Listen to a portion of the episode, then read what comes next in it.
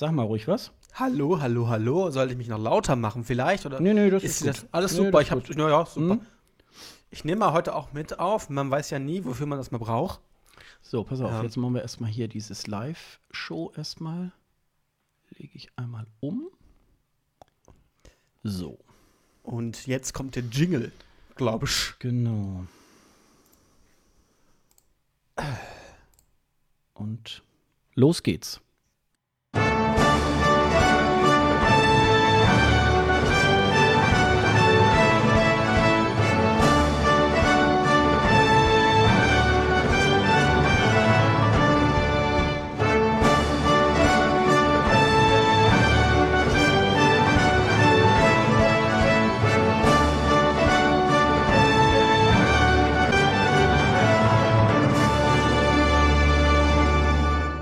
Hallo und herzlich willkommen. Hier ist wieder der ESC Green Room und das in der 14. Folge. Wir haben Sonntag, den 25. Februar 2018. Mein Name ist Sascha Gottschalk und am, Ende, am anderen Ende der Leitung sitzt mein Kollege Dennis Kranz. Hallo Dennis. Ja, Hallöchen. Ist ganz schön kalt geworden. Ne? Es ist hier so minus, also heute Abend soll es hier so minus 8 Grad werden. Bei euch liegt ja, du hast ja vorhin erzählt, bei dir liegt Schnee. Hier ist Gott sei Dank noch nichts, aber es soll heute Abend wohl richtig ungemütlich werden.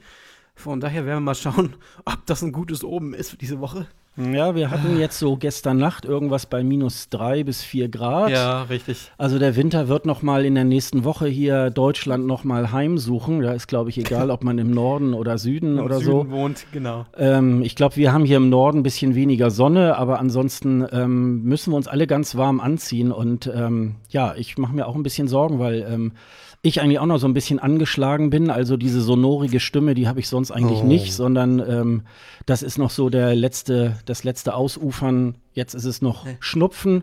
Davor waren es so Kopfschmerzen und Schwindel und ähm, alles so zusammen. Und das passte natürlich auch besonders Ja, geil klar. weil wir, ähm, weil ich ja jetzt die letzten drei Tage sogar vor Ort war in Berlin beim äh, deutschen Vorentscheid unser Song für Lissabon. Und äh, da habe ich so einiges erlebt, bis äh, zum Beispiel auch am Ende, als ich wieder zurückgefahren bin, war ich zwischen Berlin und Hamburg sieben Stunden unterwegs. Oh. Ähm, wir Wie hatten, lange sollte die Fahrt gehen eigentlich? ja, das, also um 12.39 Uhr ging mein Zug. Ich hatte das so richtig schön, ähm, ich wollte so richtig schön äh, nochmal, äh, ja, diesen Tag ausklingen lassen, habe ihn ordentlich gefrühstückt und bin dann so langsam zum Hauptbahnhof irgendwie gefahren und äh, der Zug fuhr dann, ich glaube, mit einer Minute Verspätung damals. noch. Wow. wow. Und ich sollte dann um 14.39 Uhr sollte ich dann da sein und kurz hinter Zwei Falkensee ähm, machte es auf einmal, bremste es ganz scharf, irgendwie beim Vormann ähm, fiel irgendwie die Wasserflasche runter, man hat das irgendwie gar nicht mitgekriegt. Naja, da hatten wir nun leider einen Personenschaden und ähm, der Zug war dann auch äh, Schrott. Und dann muss halt irgendwie erstmal ähm, auch Feuerwehr kommen, Staatsanwaltschaft und so weiter, Oi. Polizei. Und wir sind dann erst noch evakuiert worden in einen anderen Zug, der dann äh, neben uns fuhr. Dann mussten wir noch mal einmal zurück nach Spandau, weil der Zug war nur halb so lang wie der bisherige, in dem wir da vorher gesessen haben. Und dadurch waren 150 Personen zu viel in der Bahn. Die mussten dann alle äh, mit dem Bus dann nach äh, Hamburg gefahren werden. Das waren dann aber meistens die, die auch dann keinen Sitzplatz mehr bekommen haben. Ich hatte mich dann Gott sei Dank noch irgendwo hinsetzen können. Und dann war ich statt um, ich sollte, also ich hätte, glaube ich, so um halb vier hier bei mir zu Hause wieder sein sollen. Ich war dann so um 20 Uhr dann irgendwie wieder hier. Boah. Also ähm, das war nicht so, äh, das war nicht so schön irgendwie, weil ähm, ich war dann schon ziemlich angeschlagen und war, hätte eigentlich gerne noch den Nachmittag so ein bisschen schön ausklingen lassen können, aber ähm, das war dann nun mal irgendwie halt nicht. Ich Das lese hier gerade aus dem äh, Chat äh, von Quatschel, ich habe, glaube ich, eben äh, unser Song gesagt, also unser Ja. Lied für Lissabon hieß äh, Tja, natürlich der unsere, und Vorentscheid. das, das ist immer so eine Frage, das hatten wir ja gestern, ich glaube, das hattet ihr, glaube ich, auch im, in, in der Presselounge auch extrem diskutiert, warum es jetzt Lied heißt oder auf einmal, oder auf einmal Song heißt, ja. Also, ähm, das ist, da ist man wohl sich nicht wirklich einig, warum, wieso, weshalb es einmal Song, unser Song für irgendwas heißt oder unser Lied für irgendwas heißt. Ähm, Ja, wir hatten, man das nicht. wir hatten das, ähm, ich habe mit, mit Irving Wolter, Dr. Eurovision unter anderem da in der Presselounge irgendwie Ja. gesessen. Wir haben uns da, ähm, also wir haben nicht im, im Studio äh, äh, gesessen, ähm, das war ein Tag davor. Ähm, da, da konnte man sich die Einzelproben irgendwie anschauen. Ähm, und da hatte ich mal bei, bei meinem ähm, äh, Streamingdienst meines Vertrauens mal geguckt. Also es gab wohl schon, weil ich äh, eigentlich die äh, Playlist immer nach dem Sendungsnamen irgendwie, also es gab auch schon mal unser Lied für äh, Stockholm, gab es auch Ja. schon mal. Es gab Ja. aber auch mal unser Song für Dänemark und unser Song für Österreich. Ja. Und ähm, also das äh, wechselt halt jedes Mal. Äh, ähm, die Moderatorin Linda Zerwakis hat ja noch mal darauf hingewiesen, äh, dass die Bühne eigentlich ein Pimmel war. Ja, genau. Vielleicht hat man ja, dann ja. irgendwie gesagt, unser Glied für äh, Lisa, Lissabon. Glied. Keine Ahnung. Also äh, vielleicht sollte das dann auch die Übertragung Da dafür sein.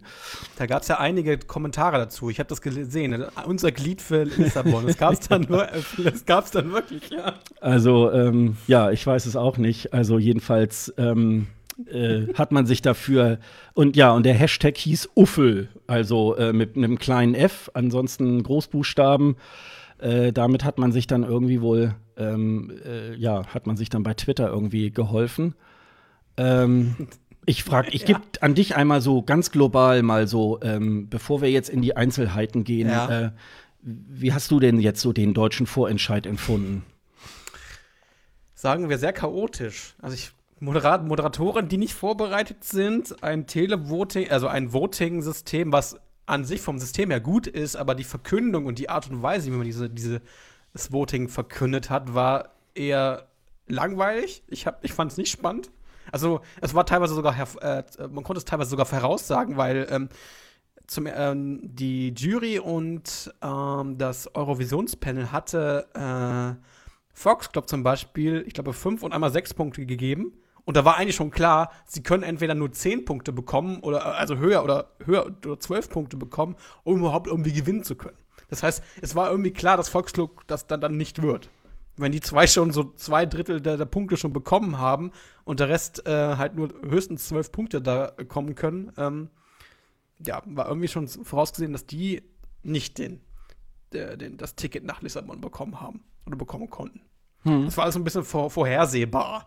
Also ich, ich hab, mir hat die Spannung gefehlt, die beim ESC ja so durch das neue Tele, durch das neue Voting-System, was die Schweden ja eingeführt haben, viel, viel spannender macht als das, was wir da gesehen haben.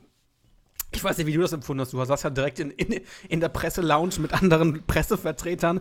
Ich weiß nicht, wie, wie, wie ihr das da empfunden habt. Ja, das war also, äh, das war irgendwie so ein, so ein, so ein kleiner Raum. Ähm, da hat man dann so ein paar äh, Biertische irgendwie aufgestellt. Da konnte dann die schreibende Zunft äh, sich auch ausbreiten. Äh, ich habe ja im Grunde genommen da irgendwie nur Fernsehen geguckt und eigentlich wollte ich da so, oder habe da ja auch so ein bisschen über die zwei Tage so ein bisschen die Atmosphäre irgendwie halt, habe auch, ähm, auch paar nette Gespräche auch äh, dadurch gehabt. Das war eigentlich dann so das Hauptsächliche. Ich habe mir sogar am äh, Freitagabend dann auch in der Aufzeichnung nochmal äh, den Vorentscheid nochmal angehört. Also es war ja so ein bisschen, ich glaube, wir beide haben ja auch so ein bisschen gezittert, ähm, weil eigentlich diese Vorarbeit, die jetzt so seit Sommer über den, den Herbst, Winter äh, vom NDR gemacht wurde, war es hörte sich schon mal alles irgendwie ganz positiv an. Also Genau. so muss man das irgendwie sagen.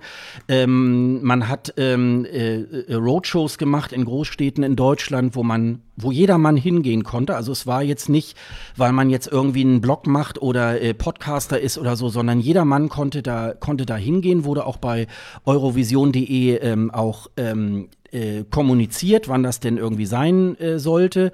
Und irgendwie hatte jeder so ein bisschen die Möglichkeit, äh, in irgendeiner näheren Stadt irgendwie auch hinzufahren, ähm, um sich das anzuhören und sogar Genau. auch dem NDR Anregungen zu machen.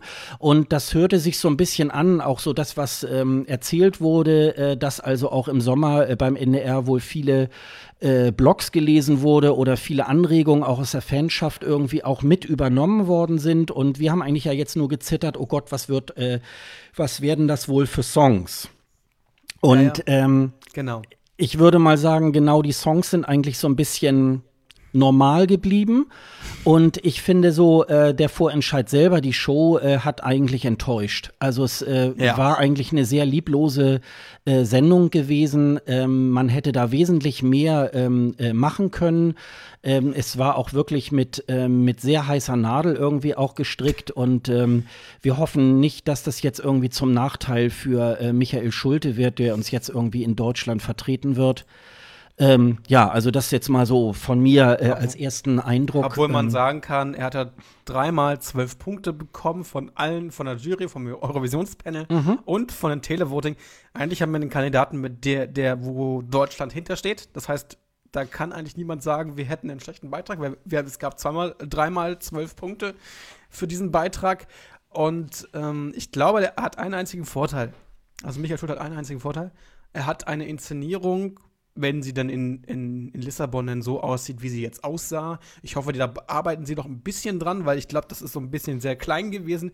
Ich glaube, die Bühne in, in Stock, äh, nicht Stockholm, wollte ich schon sagen, in Lissabon wird bestimmt ein bisschen größer sein als diese kleine Bühne da, die auch äh, der gleiche äh, Bühnendesigner gemacht hat, ne? wie in, wie in äh, Lissabon. Der Florian Wieder ist der, das, ja, genau. Genau. Mhm. Ähm, die Bühne sah ein bisschen komisch aus, fand ich. Diese, das, das, das im Hintergrund sollte das wohl die, diese Art der, der der Muscheln sein, die in dem Logo vorkommen, ne, mhm. bei All, All mhm. Aboard. Mhm. Ähm, ja, also man hätte da mehr machen können, finde ich. Also es war teilweise ein bisschen so ein bisschen ja Gruppenkuscheln im Studio, oder? Das sah halt so riesig aus, obwohl das Studio an sich ja gar nicht so groß ist. Ähm, mal sehen. Also ich glaube, ich glaube, wenn man wenn man mal die internationalen Kommentare so liest und äh, sich die Top 10 Sachen, die die Leute immer aufschreiben, da ist Michael Schulte extrem hoch, teilweise Top 5. Auch Platz 1 lese ich öfter. Auch die positiven äh, Beiträge von den ganzen Fanseiten sind ziemlich positiv.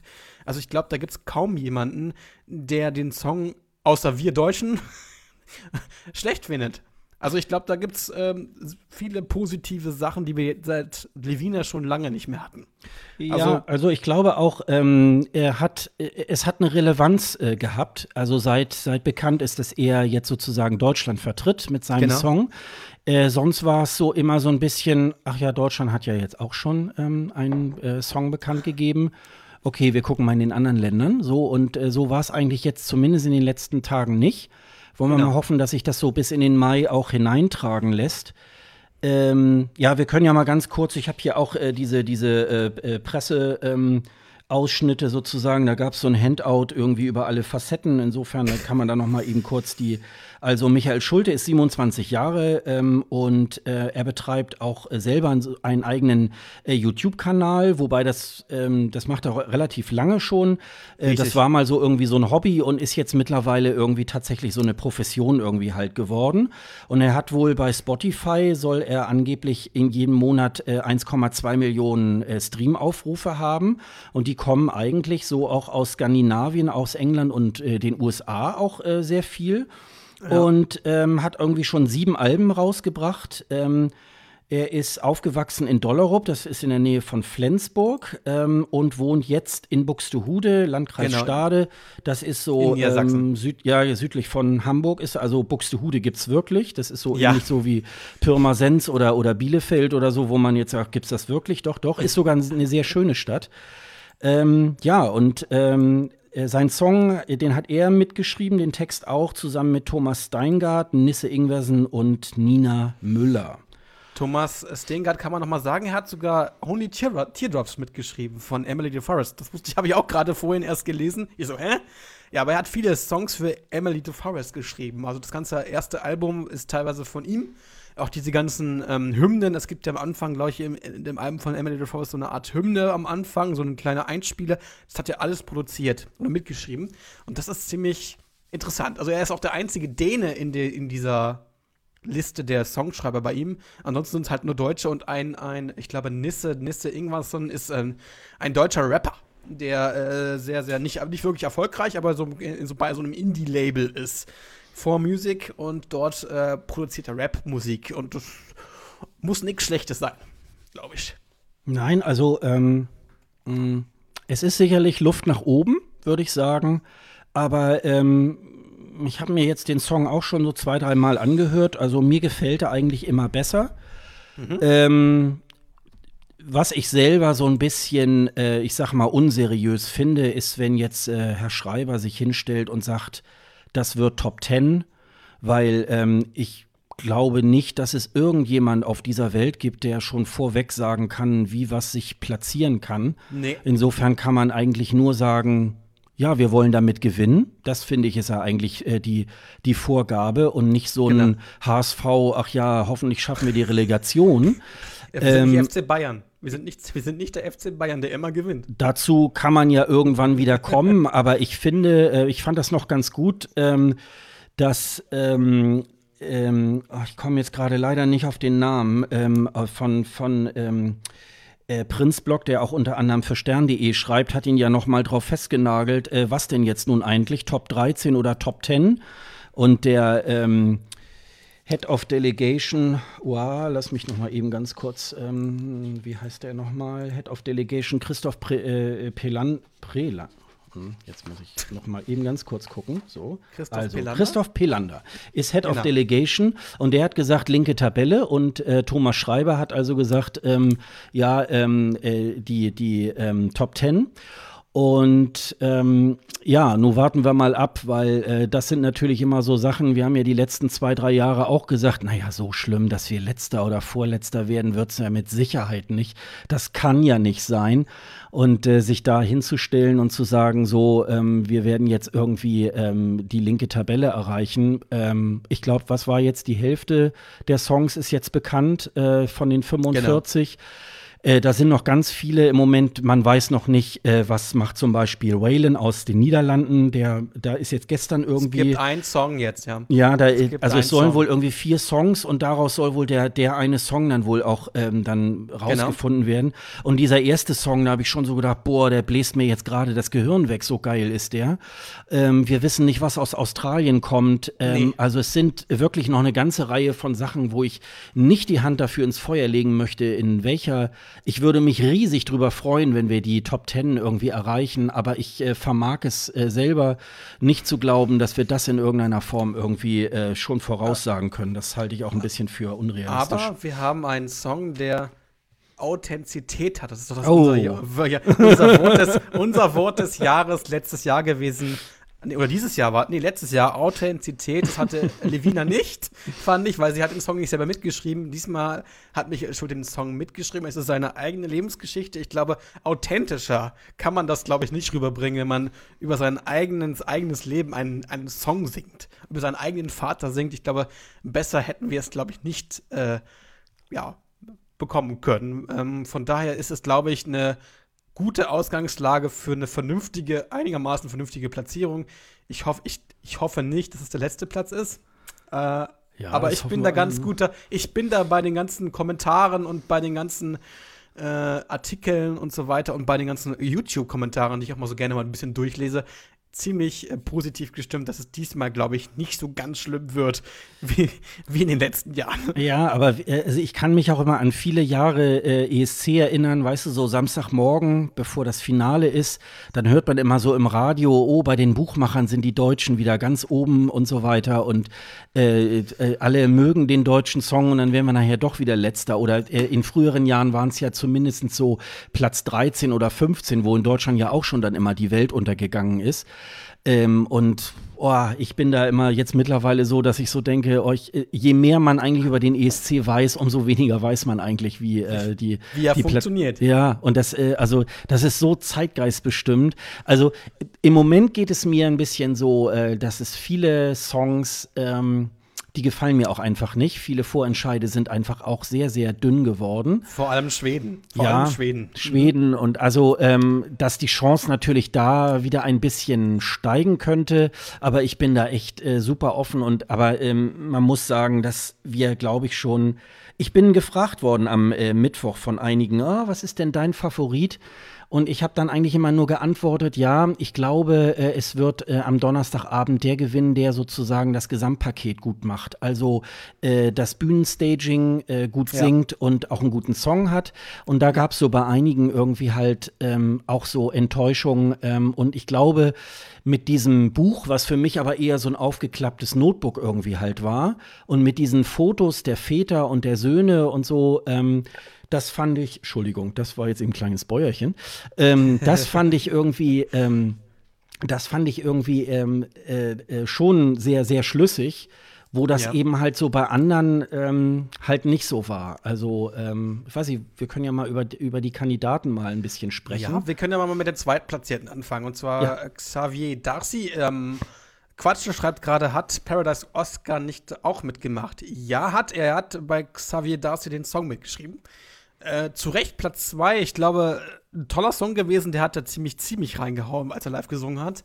Ähm, ob man sich über diese Hampelbewegungen irgendwie Gedanken machen muss, weiß ich nicht. Aber es war ein guter Song, den ich auch so gerne höre. Joanna, ne? Mhm. Ist ja doch, glaube ich, mhm. Joanna. Äh, ziemlich gut gemachter Song. Ich glaube, das wäre auch interessant gewesen. Oder Jonah zum, hieß der. Jonah. Ja, Jonah, mhm. Jonah mhm. Äh, zum ESC gefahren wäre. Ich glaube, das hätte auch wäre eine interessante Nummer gewesen, weil das komplett anders war als das, was wir die anderen Songs hatten.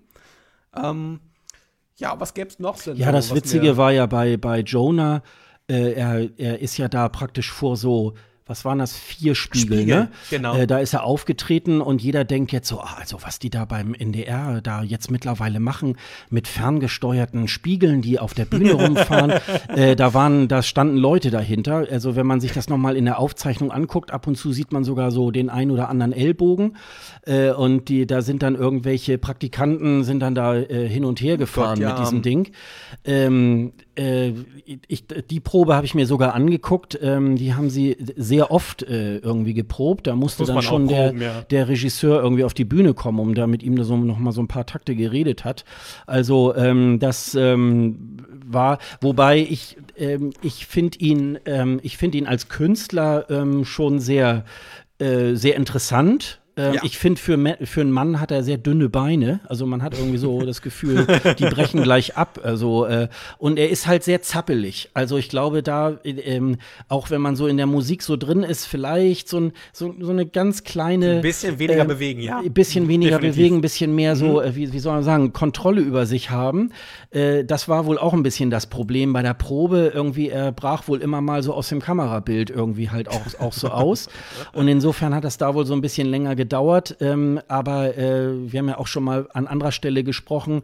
Er ist auch schon mal bei Inas Nacht aufgetreten, genau. irgendwie so als Geheimtipp und er hat schon, ähm, er hat schon so eine, so eine ganz eigene Art. Also wenn der jetzt zum, nach Lissabon gefahren wäre, hätte ich da auch keine Probleme mit gehabt. Der ich war schon sehr, sehr, äh, der war schon sehr, sehr gut und jetzt werde ich mal demnächst seine Musik mal ein bisschen stärker auch verfolgen. Ich hoffe, dass man von ihm noch eine ganze ein Menge mehr hört. hört. Genau. Ja, ich habe ich hab die ganzen Alben von ihm mal durchgehört. Es sind tolle Songs dabei, die man sich halt, äh, die man so im Radio eigentlich nicht hört. Ähm, deswegen ist er, glaube ich, ziemlich interessant. Kommen wir mal zu Rüg. So heißt er ja Rüg. Wie Rügen, wie, wie Rügen muss man das ja aussprechen. You and I, das war von ihm selbst geschrieben. Da gab es niemand anderes. Äh, der heißt ja Rick Jurte. Eigentlich kommt aus Hannover. Äh, hat äh, unter anderem ba tanzt Ballett oder beziehungsweise tanzt auf alle Fälle, ist, äh, spielt, ich glaube, ein paar einige Instrumente, ist ähm, ja in Hannover ziemlich bekannt, auch so bei für Theatergeschichten, macht viel Orchesterarbeit und ähm, ja, ist auf Platz 3 gelandet. Es gab 10 Punkte vom Eurovisionspanel, 8 Punkte von der Jury und 5 Punkte von den Zuschauern. Also bei den Zuschauern ist er ziemlich äh, nach hinten weggefallen. Ähm, ich fand die Nummer, also die Nummer war interessant, vor allem die, die Tänzerin ähm, auf dem Klavier. Allerdings hat mich das ein bisschen von dem Song abgelenkt. Ich glaube, das war ein bisschen too much, äh, was er dort wollte. Ich glaube, er, er, er, selber hat eine tolle Stimme, finde ich. Aber es, es war einfach zu viel, zu gewollt und zu sehr, sehr tragend. Also es war extrem tragend. Also diese Art der Musik muss man mögen, um, um ja, ist irgendwie gut zu finden, glaube ich. Ja. ja. das ist eine sehr, ähm, sehr, sehr ruhige Nummer ähm, und mich wundert es eigentlich gar nicht, dass äh, das eher bei den Jurys gut angekommen ist als bei, beim Televoting. Das ist, glaube ich, keine Nummer, auf die man sich so auf die Schnelle mal einlassen kann und deswegen nee. hat es auch, glaube ich, beim Televoting nicht so ganz geklappt. Mich hat es ein bisschen ähm, ja, ich sag mal so geärgert. Äh, wir haben ja bei dir in der Tonreise bei Radio Tonkuhle ja auch schon mal äh, genau über diesen Song ja geredet. Da habe ich dir ja, Ja. damals auch schon gesagt, ähm, dass ich dieses Staging mit dieser Tänzerin ganz toll fand. Äh, leider bei YouTube gibt's dieses Video nicht mehr. Das ist rausgenommen worden. Wir haben es nämlich auch schon mal bei uns äh, da auf der Seite escgreenroom.de auch schon mal äh, gepostet. Und daran, da habe ich dann gesehen, das ist jetzt weg. Ähm, und äh, da war das genauso mit dieser Tänzerin und der Drehscheibe da oben auf, der, auf dem äh, Piano. Und da war, ähm, ich glaube, die hatten eine oder höchstens zwei Kameras irgendwie. Und da war der Kameraschnitt viel geiler als jetzt beim Vorentscheid. Also man hat zum Beispiel, wenn man dann so in der Totale nur sein Gesicht gesehen hat, dann sieht, sah man immer andauernd irgendwie von ihrem Kleid, äh, da der Stoff, der ihm ins Gesicht irgendwie wedelte und so weiter, wo man dann so dachte, ähm, ja, da hat man sich wahrscheinlich für die Proben nicht mehr so viel Zeit genommen. Und ich fand das eine schöne kleine Nummer. Ich bin kein großer äh, Ballettfan oder so, aber diese Nummer, die hat mich damals schon bei YouTube so angerührt. Das war ja irgend, das haben sie in irgendeiner Hannoveraner Kirche, glaube ich, irgendwie aufgenommen. Genau. Mhm. Und ähm, das hat mich, mich hat sehr, sehr berührt, aber das ist halt, wie gesagt, nicht eine Nummer, die man, wenn man's, wenn man da völlig unvorbereitet sich das am Fernseher anschaut, äh, dass man sagt, ja, geil und so. Und deswegen glaube ich, ist das Televoting auch, ähm, er selber äh, ist ja ganz zufrieden gewesen. Er hat noch bei Thomas Mohr jetzt neulich, jetzt am Samstag in der Radiosendung auch noch mal gesagt, er war jetzt voll zufrieden damit und Ja, ja, er, hat ich. sich, er hat sich damit auch, äh, er, hat, äh, er hat das auch so vorausgesehen, ähm, dass er beim ARD-Publikum nicht ankommt, sondern eher dann bei den Juries, die sich damit auch schon ein bisschen länger befasst haben. Ne? Ja. Dann haben wir Ivy Quino mit House on Fire, ein, ein Nikolaushaus, äh, was gebrannt hat, was ich nicht ganz verstanden habe, warum man da ein Nikolaushaus nehmen muss. Ähm, ich hätte mir da irgendwas anderes gewünscht, irgendwas was anderes brennt. Das Song selber war ein bisschen mau, äh, stimmlich super gewesen, fand ich, was sie dort abgeliefert hat, aber der Song selber war irgendwie nicht so, wo ich sage, ja, das ist, das hätte, irgendwie mehr kommen müssen. Der hätte mehr so, mehr nach vorne, ein Song, der noch hätte noch mehr nach vorne gehen müssen bei ihr. Ich glaube, dann hätte sie gute Chancen gehabt, äh, sogar zu gewinnen. Wenn man ihr einen vernünftigen Song gegeben hätte, beziehungsweise sie hätte sich einen vernünftigen Song ausgesucht. Das hat sie leider nicht. Ja, ich bin manchmal nicht so, äh, ich glaube, äh, ähm, ich glaube, manchmal macht man auch sowas mit Vorsatz, weil man auch weiß, oh, in den sozialen Medien wird dann darüber gesprochen, dass sie da dieses brennende Nikolaushaus hatten. Ich habe auch irgendwo gelesen, manche haben gesagt, oh, das ist ein brennender Briefumschlag. äh, ich, ich fand es auch ein bisschen komisch. Ähm, ich fand noch ganz gut von äh, ähm, William Lee Adams, der ja den, den Vivi-Blog äh, leitet. Ja. Der hat da so eine schöne ähm, Voraussicht da irgendwie gemacht. Der hatte auch Michael Schulte auch äh, vorausgesehen. Und da musste ich nur lachen, wo er bei Ivy Quino dann sagte, also äh, House of Fire, äh, but I don't feel the heat, ne? Also ich fühle nicht die Hitze dabei. Und so war es dann auch. Also das war so Ja. eine, das war so eine wirklich safe Nummer. Ähm, er war dann auch so, äh, ganz am Anfang hat er so, oh ja, sehr, sehr inviting und so, und äh, aber dann so im Grunde nach zehn Sekunden, ja, boring, weiter, Boring, nächstes Lied, ne? boring. Also das Ja. war äh, wirklich so ein bisschen, ähm, wo man dann so gesagt hat, ähm, ja, das äh, ist wahrscheinlich irgendwie wieder so eine ganz ruhige Nummer und äh, man will eigentlich nicht den Song Contest gewinnen, sondern will wahrscheinlich noch ein paar Platten oder man will noch im, im Radio damit irgendwie noch auftauchen und dafür war das irgendwie wirklich eine sehr äh, glatte und blöde Nummer. Also schade, dass man, äh, dass sie sich da hat ähm, eigentlich dann äh, dafür vor den Karren spannen lassen. Ja. Das ähm, war jetzt leider wirklich so ein bisschen ähm, schlecht, ne? Ja, jetzt kommen wir zu einer Band, die ich, ähm, ich da bin ich ganz froh, dass, dass sie nicht gewonnen haben. Und zwar Vox Club, ein Song, äh, Imorg, die so, äh, der mit Bayerisch so wenig zu tun hatte, wie. Es tut mir leid, ich kann mit dieser Band nichts anfangen. Ich bin auch ganz froh, dass es bei den Jury und beim Eurovisionspanel ziemlich hinten durchgefallen ist, weil das war mir klar. Es war mir von vornherein klar, dass so ein Song, wie er gemacht ist, wenn er gut gemacht wäre, ge gewesen wäre, hätte er wahrscheinlich auch bessere Punkte, mehr Punkte bekommen.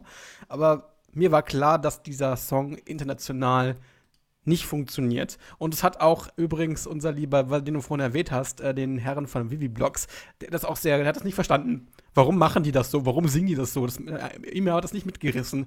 Und er hat dann auch ziemlich schlecht bewertet das, und auch zu Recht. Äh, weil sie live, fand ich, auch ein bisschen abge. Also ziemlich schlecht waren, fand ich. Es war total unstimmig. Also es war nicht so, wie man sich das vorstellt. Zwar haben sie jetzt bei den Zuschauern irgendwie zehn Punkte bekommen, auch wenn sie zwölf Punkte bekommen hätten. Deswegen sage ich ja, es war vorhersehbar. Wenn sie zwölf Punkte bekommen hätten, wir hatten ja schon die Eurovisionspanel äh, ähm, äh, ähm, äh, ähm, Punkte und die Jurypunkte 6 und 5. Hätte man zwölf Punkte denen gegeben, hätten sie nicht gewonnen. Mhm. Also, also das war vorhersehbar. Deswegen war dieses ganze äh, Punktevergabe auch so ein bisschen für die Katz. Ja, ich habe ja im, äh, im, Vorwege, bevor man jetzt dieses äh, Imogdi so irgendwie dann kannte, habe ich so gesagt, ja gut, das ist eine Farbe, ne? Und ja. sie haben eigentlich in der Vergangenheit auch ähm, ganz andere Sachen gebracht.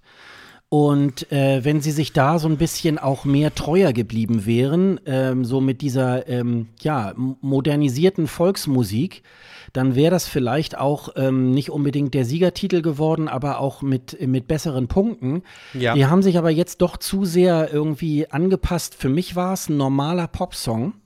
Äh, ja. Was ich vor allen Dingen ganz schwierig finde, ganz am Anfang ist ja dieses Holla die Ho und dann ja. äh, kam erstmal so über mehrere Sekunden erstmal dieses komische, ähm, diese Quetschkommode. So, man merkt irgendwie, dieses Lied kommt auch gar nicht ähm, in Schwung, bis es jetzt mhm. endlich mal losging.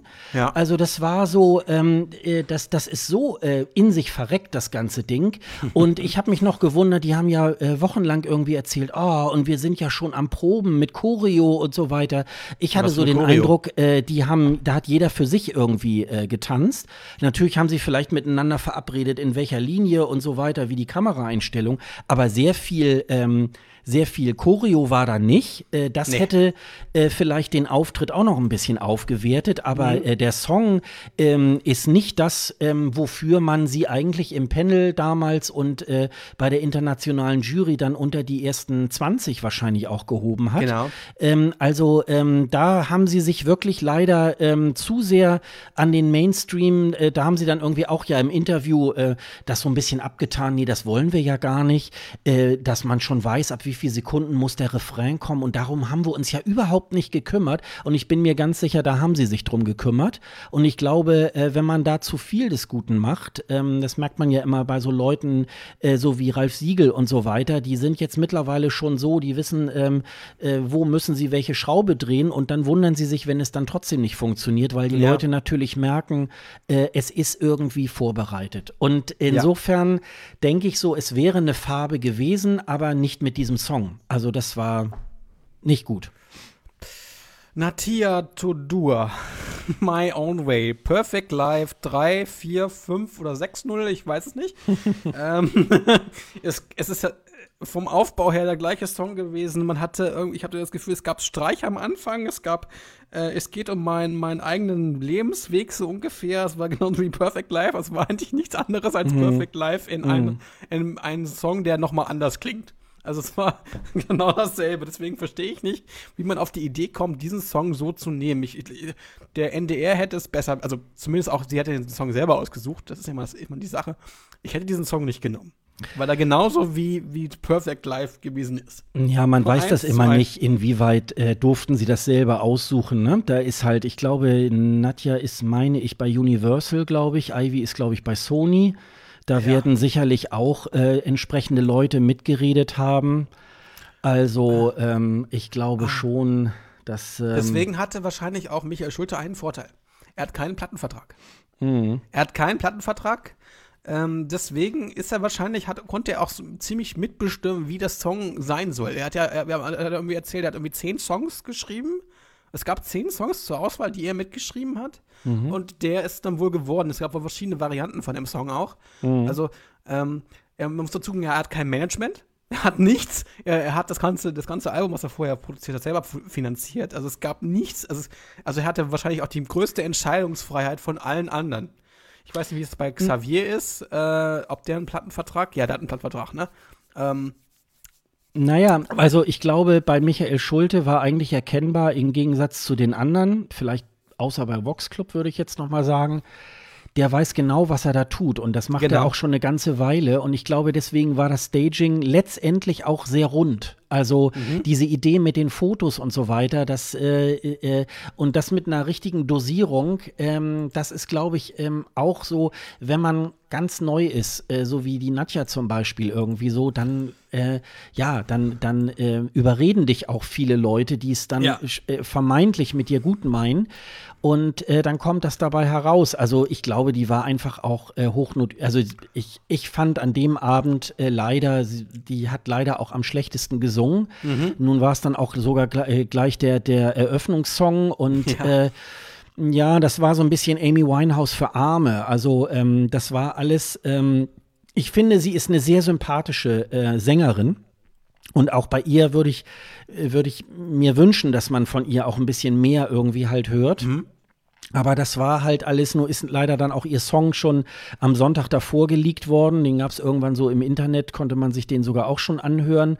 Ja. Und da habe ich auch damals schon so gedacht, ja, ist okay, aber ähm, wenn das jetzt irgendwie, wenn die anderen fünf Songs auch alle so sind, dann äh, gute Nacht. Und das, ähm, ja, also das hätte auch jemand anders singen können. Und das war jetzt nicht so, wo man so dachte, ähm, ja, das kann jetzt nur Nadja singen. Also das ähm, war für mich äh, nicht so gut. Also, also, an, ne? also angeblich war Michael Schulte ja bei den Eurovisionspanel-Geschichten, als, dieses, als diese Künstler gewählt worden sind, er immer ziemlich oben mhm. weit hochgewertet, schon am Anfang, also schon in, den, in dem Vorauswahlprozess. Das heißt, er ist auch einer der wenigen gewesen, der sich selbst beim, beim, beim, beim NDR beworben hat. Mhm. Also das hat, die anderen haben sich ja teilweise nicht selber beworben. Ich weiß nicht, wie es mal mit Ivy Quino war. Ich glaube, da hat man, hat sie sich selber beworben oder sie wurde beworben. Äh, das weiß man ja nicht so genau, aber äh, er ist einer der wenigen gewesen, der sich selbst dort beworben hat. Also das ist auch schon mal eine, schon eine andere Geschichte. Er hatte, er wollte das sowieso selbst. Mhm. Also der, der, deswegen war die Frage von Elton am, am, am, nach dem Voting, ob Michael Schulze annimmt und wo schon ein Raunen durch das Zuschauer, den Zuschauer ging und er da trotzdem ja gesagt hat, schon etwas ähm, ja, ja, das war so ne? dieser Hinweis auf kümmert, so da wäre ja. ja. da wäre ja jetzt noch so eine Frage und ähm, ja, also äh, das passierte da Gott sei Dank jetzt nicht. Ähm, also so, so eine, so eine Kümmert-Geschichte, die wäre jetzt natürlich an diesem Abend jetzt auch noch irgendwie ganz schlimm gewesen. Also das ist halt so, ja, wir können ja mal so ganz grob mal ähm, äh, an, die, an die Show irgendwie auch mal gehen. Äh, man hat ähm, als Moderatoren äh, Linda Zerwakis und äh, Elton ähm, äh, verpflichtet. Äh, wir beide waren da eigentlich auch sehr positiv gestimmt am Anfang ja, auf, die, schon, ja. auf die beiden ähm, weil Linda Zawakis, finde ich, ist einfach auch eine sehr sympathische Frau. Ähm, sie bringt, glaube ich, auch äh, so durch ihre griechischen Wurzeln auch schon so ein bisschen auch ähm, so Freude am ESC irgendwie halt so mit und was man dann eben so sagt, so ja, äh, Käseigel und äh, früher nach dem Baden nochmal im Bademantel eingemummelt, äh, hat man sich nochmal den ESC angeguckt und Flips dabei gegessen. Das würde ich dann als Moderator irgendwie halt auch sagen. Aber so, ähm, ich habe mir so ein bisschen vorgestellt, ja gut, sie macht so ein bisschen die seriöse und er läuft irgendwie halt wahrscheinlich durch den Green Room und, und zu, den, zu den Juries irgendwie halt rum und macht da so ein bisschen so seine Faxen. Ja. Und das ist ja nun leider auch ein bisschen ausgeblieben, ne? Ja, das ein bisschen schief gegangen. Die, die Witze waren flach. Äh, man hatte das teilweise das Gefühl, sie waren nicht vorbereitet. Also, ich glaube, ich hm. habe noch nie eine Sendung gesehen, wo die Moderatoren nie, nicht richtig vorbereitet waren. Ähm, da gibt es andere Moderatoren, das hatten wir vorhin auch im Kater-Frühstück bei äh, Dr. Eurovision ja so ein bisschen, dass, dass diese Moderation sehr auseinandergenommen wo worden ist. Und auch, das auch zu Recht, weil äh, die zwei hat, es hat irgendwie nicht gestimmt. Es hat, hat mich auch teilweise genervt, wie sie moderiert haben, weil das war nicht lustig ich habe auch teilweise nicht gelacht. Ich glaube, diese Anfangsszene mit dem, mit dem Tagesschau-Ding, das fand ich schon eigentlich ganz cool. Mhm. Also, wo, wo, sie das, wo sie dann so ein bisschen gespielt damit haben, dass ja mit eigentlich Tagesschau-Sprecherin mhm. ist.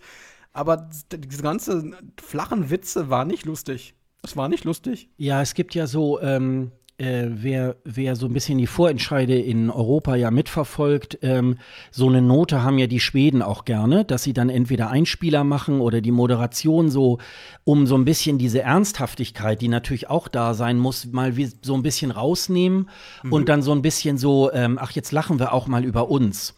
Äh, und das wollten sie da, glaube ich, in der Show auch so ein bisschen ähm, machen. Mhm. Äh, nur A, braucht es dann natürlich gute Autoren, die sowas können und natürlich auch Moderatoren, die das dann umsetzen können. Ja. Und ich glaube, da war auch äh, tatsächlich so ein bisschen, also ich habe mich nur am, äh, wann war denn das? Am Donnerstag, ne? Als der äh, äh unser Song unser, nee, unser Lied für Lissabon. Ich bin schon wieder am, am Abdrehen unser Lied für Lissabon. Äh, da war eine Schalte bei Brisant äh, zu den beiden. Ja. Und äh, da haben sie dann ganz kurz gesprochen. Also die, die äh, Moderatoren bei Brisant haben dann wieder, ach ja, früher hieß das ja Grand Prix, wo du dann auch schon mal erstmal wieder in den Fernseher schlagen könntest. Und ähm, da war das dann nachher so, so, wir müssen jetzt aufhören, ähm, weil wir müssen noch weiter proben. Das war so um kurz nach sechs. Also in zwei Stunden war dann schon der Vorentscheid. Also die müssen auch ziemlich unter Zeitdruck gestanden haben, damit diese Show noch einigermaßen Maßen auf der, äh, auf der Bühne irgendwie rüberging. Und es war so ein bisschen, ja, man hat so ein bisschen mit diesem gespielt, dass man wieder den 85. Schnelldurchlauf gemacht hat und so. Und es war dann auch äh, so, ähm, ja, vieles so von der Karte abgelesen, oh, ja. wo man so dachte, ja, also ähm, es macht schon auch Sinn, selbst so eine Show äh, dann ruhig mal eine Woche vorher auch schon zu proben und nicht erst die letzten zwei Tage davor. Also es gab eigentlich am, am Mittwoch diese, ähm, also es ging am Dienstag, äh, ging das Ganze da los äh, in mhm. diesem Studio Berlin. Dann waren die Einzelproben am Mittwoch und dann gab es eigentlich nur noch eine Generalprobe am Donnerstag, Vormittag, Nachmittag so um den.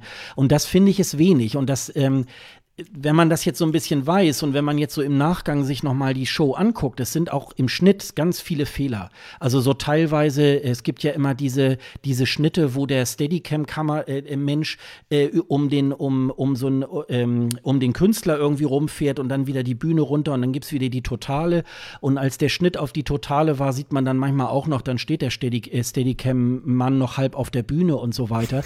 Und das äh, kann man ganz schnell ausmerzen, wenn man immer und immer wieder wieder probt. Und dann passiert sowas auch. Deswegen wird ja der ESC äh, wirklich auch zwei Wochen lang äh, immer und immer wieder den ganzen ja, genau. Tag, die machen ja Tag- und Nachtschichten irgendwie und machen da irgendwie Proben und proben auch nachts äh, technische Proben und so weiter. Und das sind natürlich auch so Sachen, die gehören dann natürlich mit dazu. Und das hast du den beiden auch voll äh, angemerkt. Ich will da gar nicht so großartig an die, an die Moderatoren ran. Äh, die sind schon für sich klasse, aber das hat überhaupt nicht gepasst. Das war. Hattest ähm, du nicht auch erzählt mal, ähm, da gab es wohl, äh, als du da bei den Proben warst, wohl ziemlich viel laute, laute Sachen. Was machst du da für einen Mist? Was machst naja. du da? Mach da mal richtig. Und, ähm naja, man merkte so ein bisschen, dass, ähm, dass es wohl an allen Ecken und Enden geknarzt hat. Also ähm, das war so ein, ähm, war ein relativ kleines Studio. Ich ähm, habe jetzt leider äh, gar nicht die Information, wie viele da drin waren, aber ich sag mal so normal großer äh, Kinosaal war da jetzt sozusagen gefüllt. Okay. Ich würde mal sagen höchstens 1000 Leute, wenn nicht sogar weniger. Vielleicht waren es auch sogar nur 700 oder 500. Ähm, drumherum im Kreis waren so waren praktisch so so schwarze Vorhänge irgendwie hochgezogen, so dass man dann hinter der Bühne einmal so im Kreis auch laufen konnte. Und ähm, ja, und man merkte irgendwie halt so auch bei den Proben, boah, das stimmt hier irgendwie auch alles gar nicht so richtig, weil da ist ja gepitcht worden nach dem, ähm, nach der, äh, äh, welche Produktionsfirma soll das machen? Ja, und genau. die haben vielleicht da in Adlershof da so einen Kampfpreis irgendwie gemacht und dann haben sie den Zuschlag bekommen und wie das dann manchmal so ist, ist es dann vielleicht irgendwie, dass man sagt irgendwie, ja, und wie sollen wir das jetzt irgendwie machen? Also ich würde mal sagen, vielleicht vor zehn Tagen hat das Konzept noch gar nicht so richtig gestanden. Die haben das wahrscheinlich die letzten äh, paar Tage dann sozusagen dann aus dem, das können Profis natürlich, die jeden Tag irgendwo eine Sendung irgendwie konzipieren und so weiter, da ist das schon möglich. Aber es ist halt so, ähm, wenn man natürlich auch ein bisschen mehr Zeit zu proben äh, hat und so weiter, ist das natürlich ja. auch wirklich eine ähm, ne, ne große Sache. Ja, ja, das war so ein bisschen, äh, teilweise hat es mich so an, ähm, wie heißt das, kein Pardon von HP Kerkeling, ne? wo sie genau, ja, Witzigkeit, Witzigkeit irgendwie und dann, Grenzen, und dann fehlte und dann so Heinz, du warst wieder, äh, du warst wieder super, aber der Kameramann, den konntest du wieder vergessen, so ungefähr. Ne? Und es war, ähm, also das, das äh, ist mir dann irgendwie halt auch so äh, aufgefallen, ähm, dass ich da so dachte, ähm, ja, und dann hat das Mikro vom Regisseur nicht funktioniert, da, äh, äh, die, das kam dann irgendwie im Ü-Wagen nicht an und dann waren so ein bisschen so Frotzeleien irgendwie, wo man so dachte, oha, hier ist aber auch eine, also dafür, dass sie Unterhaltung macht. naja, gut, also ähm, jedenfalls, das war, ähm, das war, glaube ich, nicht so ein guter Coup. Und ich muss sagen, äh, letztes Jahr war der Vorentscheid ja sehr lang. Also ja, da ja, war richtig. ja dadurch, dass es dann über mehrere Runden ging. Aber ich fand ihn trotzdem unterhaltsamer. Das war wirklich, äh, man hat Die dann Bühne war stimmiger und so. Das war ein bisschen, ja, ein bisschen, und es, ein bisschen besser. Und ähm, ich bin ja nicht so ein großer Freund von Barbara Schöneberger, aber sie ähm, kann schon doch sehr professionell auch solche Schwächen einer solchen Sendung auch dann äh, aufheben und das auch sehr unterhaltsam. Und da macht dann halt auch wieder so ein Moderationsprofi dann auch ganz schnell das irgendwie wieder wett. Wobei ich eben halt bei ihr ja auch immer so äh, denke, sie, ob sie nun irgendwo eine Bäderlandschaft irgendwie eröffnet oder den Vorentscheid zum deutschen ähm, äh, den deutschen Vorentscheid zum Eurovision Song Contest. Sie ist halt immer sehr, sehr ähm, professionell und äh, aber ich finde, ihr fehlt immer so ein bisschen die Empathie zu der Show, ja, die sie dann immer äh, vorbringt. Ne? Und das, ähm, das war so ein bisschen schade dabei. Ähm, Wollen wir uns mal kurz über Peter Urban unterhalten? Ja. Weil ich fand den ziemlich überflüssig. Es tut mir leid. Ich glaube, er war die überflüssigste Person in diesem Vorentscheid. Mir, mich, mich hat total genervt, dass man eigentlich, also da muss ich mal die Schweden ein bisschen loben. Die haben das, die zeichnen sowas auf. das ist eine weibliche Stimme, die dann immer sagt, äh, Melodie Number, hm, der und der, der. Äh, ähm, das äh, hätte man mit Peter Orban auch machen können, weil live im Studio in einer irgendeiner komischen äh, Kommentatorenbox, die eigentlich überhaupt nichts bringt, und, und er dann noch danach noch kommentiert und die, die dann irgendwie noch vorgeschrieben sind und überhaupt nichts, überhaupt nur, nur positive Sachen hatten, ähm, weiß ich nicht, ob man das hätte gebrauchen brauchen müssen. Also mir hätte total gereicht, wenn er das, ähm, dass die Moderatorin irgendwie angesagt hätte auf Band, die Titel irgendwie Nummer, Nummer 6, der und der gesagt, das hätte mir gereicht. Der Rest war alles überflüssig. Das hätte man sich sparen können. Weil, äh, ne, also, ich weiß nicht, also das hätte man sich echt, echt ähm, irgendwo. Äh, naja, man macht es ja eigentlich beim äh, großen ESC macht man es ja so, dass man halt einen Kommentator hat, äh, der auch so ein bisschen erklärt, was da auf der Bühne jetzt vor ja. sich geht, weil eben die Moderation meist in Englisch oder Französisch oder in der Sprache ähm, des Gastgeberlandes irgendwie halt ist und der ist so ein bisschen der Erklärer dabei.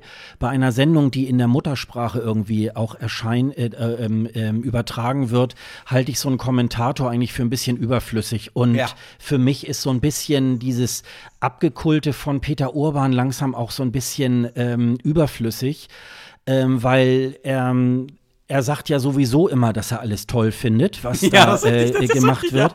Ähm, dann fand ich sowieso dieses, er, er, stand dann ja ab und zu mal dann auch auf in seiner Kabine. Da war dann schon mal die Beleuchtung ganz seltsam, dass er irgendwie so ein ganz komisches Gesicht irgendwie da auch dabei machte, wo man immer so das Gefühl hat, also ansonsten äh, zwischen zwei ESCs wird er irgendwie halt da eingefroren und dann wird er aufgetaut, wenn irgendwie Vorentscheid oder ESC irgendwie halt auch so ist. Und mir geht es so, ich, ich, äh, ich ziehe absolut den Hut über ähm, äh, zu Peter Urban, weil der wirklich auch ein sehr profundes äh, Musikwissen hat. Er ist ja sogar auch, äh, hatte sogar auch einen Doktor irgendwie in Musikwissenschaften und so weiter. Ich glaube nur, dass seine Zeit längst gekommen ist. Und ich gibt, es gibt da, glaube ich, sehr viele äh, jüngere Kollegen, auch gerade aus dem Hörfunkbereich, die man da ähm, äh, stattdessen auch mal nehmen, die das auch ein bisschen lustiger machen. Sein, seine ja. so, ähm, das ist sicherlich schon nachvollziehbar, dass man so ein bisschen diesen Kommentar auch so selber skriptet. Aber für mich ist es jetzt mittlerweile von ihm zu sehr alles ähm, abgeschrieben und, und, und ähm, abgelesen. Und ähm, ich finde, ähm, äh, beim Vorentscheid ist er da ähm, völlig überflüssig gewesen. Und ähm, es gibt ja auch schon seit ähm, ein paar Jahren auch so Stimmen, auch wirklich äh, die, die Meinungen zu Peter Orban sind ja wirklich mehr als 50-50 irgendwie so und eher so im negativen Bereich, dass manche so sagen, oh, das wird jetzt aber auch langsam mal Zeit, dass der alte Daddy da auch mal irgendwie ja. äh, das, also das ist ja. halt alles gut und schön und, und äh, wie gesagt, äh, er hat eine tolle Stimme, auch so fürs Radio und so weiter. Aber er ist mittlerweile auch schon so, so doll Fan, dass seine bissigen Kommentare, die wir noch so vor 15 Jahren oder vor 10 Jahren von ihm kannten, das ist wirklich mittlerweile alles so äh, äh, weggebügelt und genau. das ist auch nicht mehr lustig, äh, dass ich, also ich muss nicht mehr unbedingt äh, den Kommentar von Peter Urban beim ESC irgendwie hören. Also ähm, deswegen, ja. Äh, und das hat mich eigentlich auch so, ähm, da habe ich auch so gedacht, nee, also der, der Junge muss da nicht unbedingt irgendwie dabei sein. Äh, über die Bühne haben wir ja eigentlich schon ein bisschen gesprochen. Ähm, sie wurde ja von Florian wieder gemacht, deswegen ähm, und sie sah ja ein bisschen aus wie die Logos, das Logo vom ESC, deswegen ähm, sie war halt nicht ziemlich klein, der große Pimmel ähm, der Sendung. Äh, deswegen überspringen wir das. Ähm, die Gäste. Wir hatten ja einen sehr interessanten Intervallhack, Mike Singer, der von vielen auch bei den Twitter-Kommentaren ähm, als besserer Künstler äh, verkauft worden ist und die teilweise auch recht hatten. Der, der Intervallweg war besser als die Teilnehmer. Also außer jetzt mich, also ich fand Michael Schulte jetzt nicht doof, deswegen ist es, ähm, ist es ein bisschen fies zu sagen, aber er hat äh, vom, vom, von der Bühnenpräsenz und von der Art und Weise, äh, wie er dort präsentiert hat, war er irgendwie, war es irgendwie stimmiger. Ähm, und ich habe auch bei äh, unseren Kollegen von Prinz Blog gelesen, dass er sich vorstellen könnte, auch mal beim ESC teilzunehmen oder beziehungsweise sich in den Vorentscheid zu stellen. Ich glaube, er ist, glaube ich, ziemlich jung, ist, glaube ich, 18 Grad erst, ne? Also er ist noch nicht so wirklich. Äh, ja, ich glaube, der wird erst 18 oder ist 18 ja, geworden, irgendwie so. Ja, ja, genau, genau. Ja, genau. Mhm. Und ähm, ist ein ziemlicher Mädchenschwarm und ähm, macht okay. Ich fand es gar nicht so schlecht, was er da gemacht. Äh, ähm, von daher kann ich mir das schon durchaus vorstellen, wenn der wenn er irgendwie gewählt wird, ich weiß ja nicht, wie, was der NDR vorhat, das müssen wir vielleicht nachher nochmal diskutieren, ähm, wie es dann jetzt mit diesen Vorentscheid dann weitergeht. Mhm. Weil das. Ähm, ja, also er, er der, der, der äh, Mike Singer ähm, war eigentlich, ich finde, ein bisschen fehl am Platze, weil er überhaupt nicht das ARD-Publikum auch angesprochen hat. Das, äh, das sind dann halt wirklich so eher die 18-Jährigen oder Jünger, die ihn dann eben halt auch, ähm, diese äh, YouTube ist ja eh schon so eine eigene Welt, wo man ja. selber so merkt, wie alt man eigentlich auch schon geworden ist, weil man diese, diese YouTube-Stars, die kennt man ja teilweise noch nicht mal im Ansatz.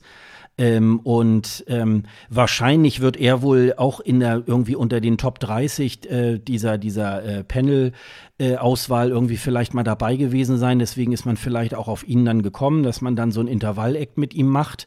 Also ähm, vielleicht wird er wahrscheinlich auf der Reeperbahn auch noch mal irgendwie wieder auftauchen und da irgendwie noch mal ähm, so singen. Also mich hat das so ein bisschen erinnert an den ESC 2016, wo man Justin Timberlake da irgendwie auch noch ähm, engagiert hat. Und dann war hinterher natürlich ähm, so Leute wie Hans Hoff oder so, die dann gesagt haben, ja, da könnt ihr mal sehen, das ist Entertainment und so. Und das kommt da eben bei raus, wenn man dann eben halt dann noch versucht, über so ein Eck dann irgendwie da die Einschaltquoten noch mal irgendwie halt hochzuziehen. Äh, das ist natürlich legitim, aber es ist natürlich, ähm, ja, es, es läuft ein bisschen dann gegen die, gegen die eigentlichen Kandidaten, die da irgendwie ja. halt antreten. Ähm, und das fand ich, ähm, tja, also konnte man jetzt machen. Ähm, aber äh, da gab es wahrscheinlich auch irgendwie, da gäbe es irgendwie auch wahrscheinlich irgendwie bessere Leute. Und so richtig der Funken in der, in der, ich hätte beinahe gesagt in der Halle, aber es war ja nur im kleinen Studio, äh, äh ist da ja auch irgendwie nicht, nicht übergesprungen ähm, als der Mike Singer, jeder, also ja. ich sag mal, jeder Zweite im Publikum hat gedacht, äh, Mike, Was ja? will der denn? Ja, genau. Achso, äh, übrigens schreibt äh, gerade Quatschel, auf mich machte Mike Singer den Eindruck, als hätte er gar keinen Plan, um was die Show geht, hm. bei der er aufgetreten ist. Genau. Ja, so stimmt. So ein bisschen hatte, obwohl er erzählt hat äh, in einem Interview, oder beziehungsweise bei, bei äh, Prinz Blog, dass er die Songs alle vorher gehört hat und ähm, er gespannt war, wie das dann ähm, live klingt und so. Und er drückt den Vertreter die Daumen. Und deswegen hat er dann auch halt gesagt, er könnte sich halt vorstellen, selbst äh, zum ESC mal zu fahren. Mal gucken, ähm, wie es dann im nächsten Jahr, wenn es dann irgendwie eine Art Vorentscheid gibt, wie auch immer der dann aussieht, ähm, ablaufen wird. Hm. Ähm, die, den Ablauf der Show, den hatten wir, den ja, den haben wir eigentlich so gut wie, so gut wie so durch eigentlich, aber das war so ein bisschen, es war auch ein bisschen gehetzt teilweise, fand ich. Ja, also erstmal war das ja ähm, noch nicht mal zwei Stunden, in dem nee. das da irgendwie durchgelaufen. Gut, nun hatte man ja auch nur sechs äh, Kandidaten.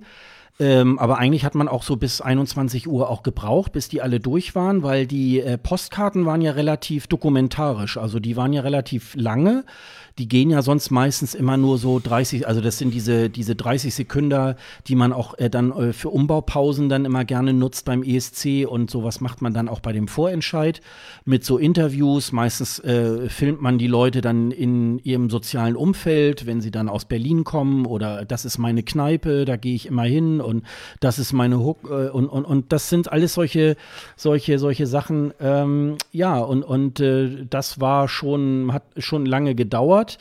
Ähm, ja, was ich ein bisschen, das, weil es ja nun wirklich sehr erklärungsbedürftig war, ja. das waren diese beiden, einmal das Panel und einmal die internationale Jury.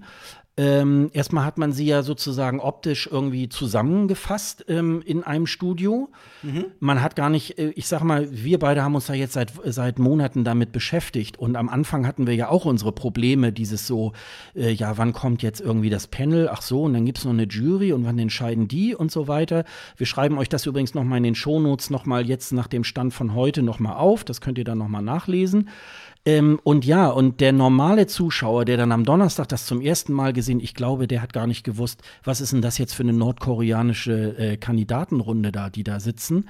Äh, was ist das denn irgendwie? Und ähm, da habe ich so gedacht, ähm, das hätte man auch noch besser machen können. Ja. Der Elton ist ja noch mit seinem Mikrofon. Ah, Ruth Lorenzo, sie wollte gerade losreden, dann hatte ihr auch schon wieder das Mikrofon irgendwie halt weggezogen. wo ich so dachte, äh, Elton, dann brauchst du auch gar nicht in dieses Studio zu laufen, wenn du mit den Leuten sowieso, Margret Berger aus äh, Norwegen, die dann dieses, ähm, die internationale Jury als Spokesperson irgendwie halt dann ange, die hat ihm ja. sogar noch das Mikro dann festgehalten, damit sie wenigstens was sagen durfte.